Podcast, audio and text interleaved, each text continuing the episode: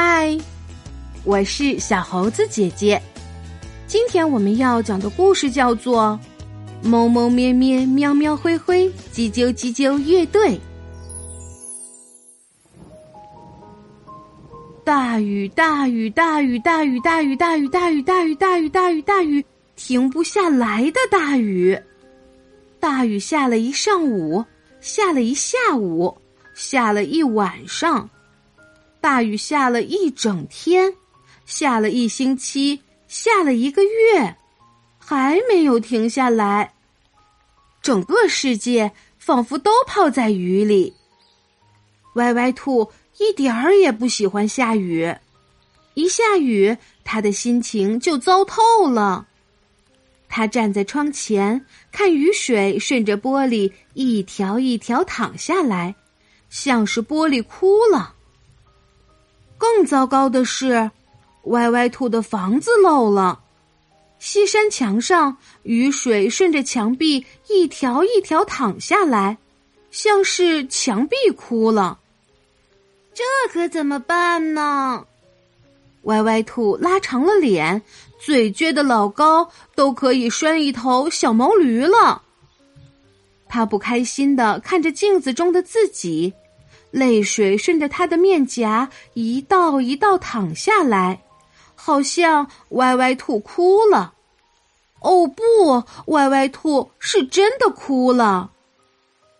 不过，考虑到这样的天气不会有谁来安慰自己，歪歪兔很快就擦干了眼泪，找来几只盆子放在漏雨的地方。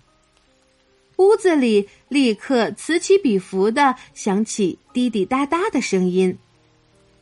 歪歪兔心里很不安宁，好像雨都下在了他的心里，心都发潮了。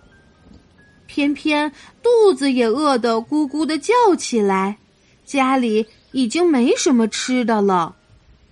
咚咚咚，是谁在敲门？难道是吕小恒？歪歪兔的眼睛一亮，赶紧去开门。门闪开的空当里，果然是吕小恒。他披着橘黄色的雨衣，肚子鼓鼓的，像怀了宝宝一样。歪歪兔惊叫道：“你的肚子！”吕小恒笑而不语，走进屋里来。他解开雨衣，露出一大包食物，有玉米饼。青草面包、胡萝卜汁、草莓酱和巧克力，啊，都是我爱吃的。歪歪兔是真的饿了，狼吞虎咽的吃起来，直到把肚子都撑圆了。幸亏你来了，歪歪兔拍拍自己圆鼓鼓的肚子，打了个饱嗝，说：“呃，再晚来一会儿。”也许你就见不到我了。怎么了？李小恒赶紧问。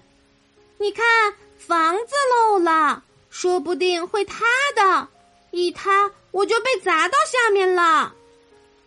嘿嘿，你这个胆小鬼，这房子这么牢固，怎么会塌呢？雨停了以后，修补一下房顶就好了。可是雨什么时候停下来呢？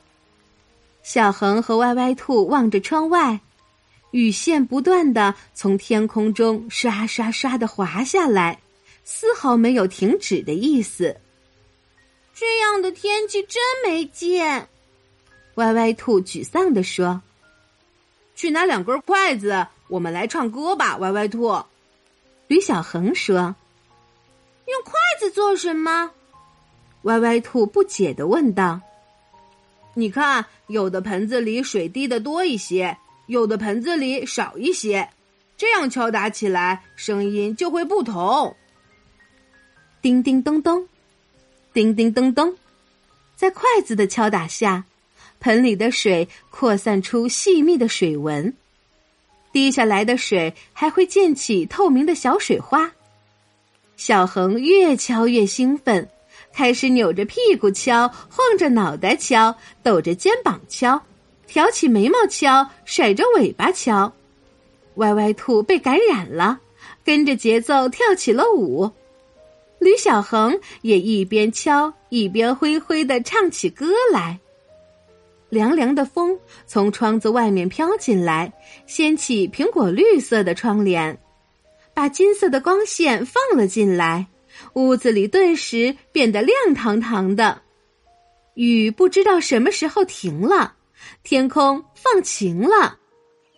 叽啾叽啾，叽啾叽啾，小书鸟们也不知道是什么时候飞来了，停在窗外的小树上，一起跟着吕小恒敲打盆沿的节奏，欢乐的唱起歌来。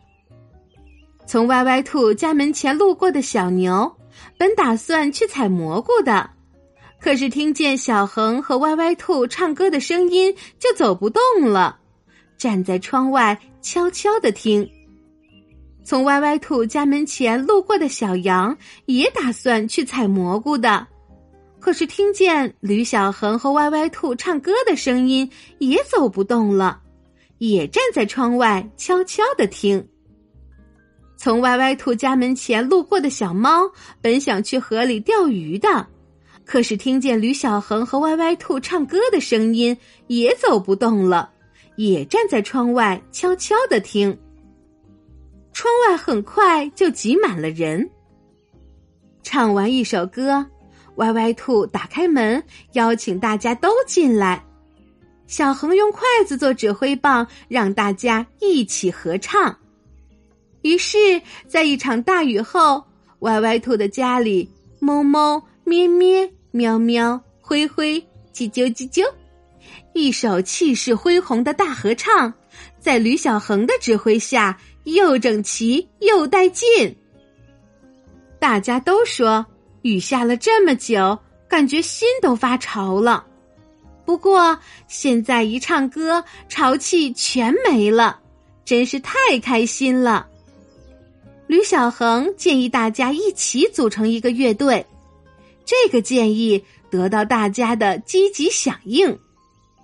可是乐队叫什么名字呢？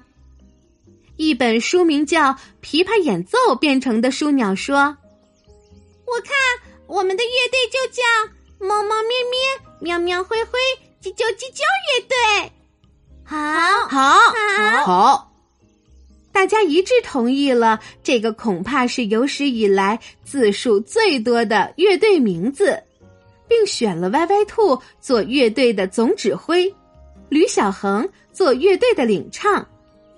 乐队成立，歪歪兔非常开心。说起来，还真要感谢这场一直不肯停下来的大雨呢。亲爱的小朋友。